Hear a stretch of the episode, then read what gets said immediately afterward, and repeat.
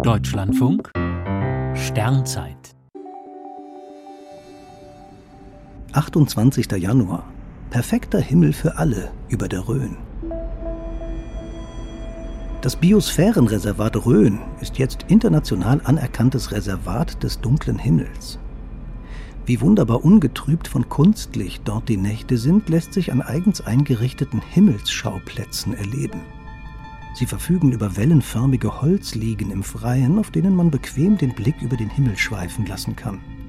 Das sonst oft mit astronomischen Beobachtungen verbundene Halsverrenken entfällt somit.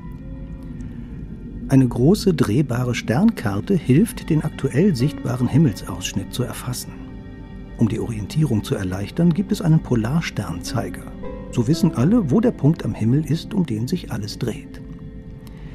Wer mit einem Fernglas Sternhaufen, Nebel oder Jupitermonde erkunden will, nutzt am besten die praktischen Auflagestangen. So lässt sich das Fernglas ohne viel Wackeln auf die Objekte am Firmament richten. Bisher gibt es fünf dieser Plätze im hessischen Teil der Rhön und zwei in Thüringen. Auch in Bayern soll es bald solche Beobachtungsstellen geben. Informationstafeln erläutern das Problem der Lichtverschmutzung und was man zur Lösung tun kann.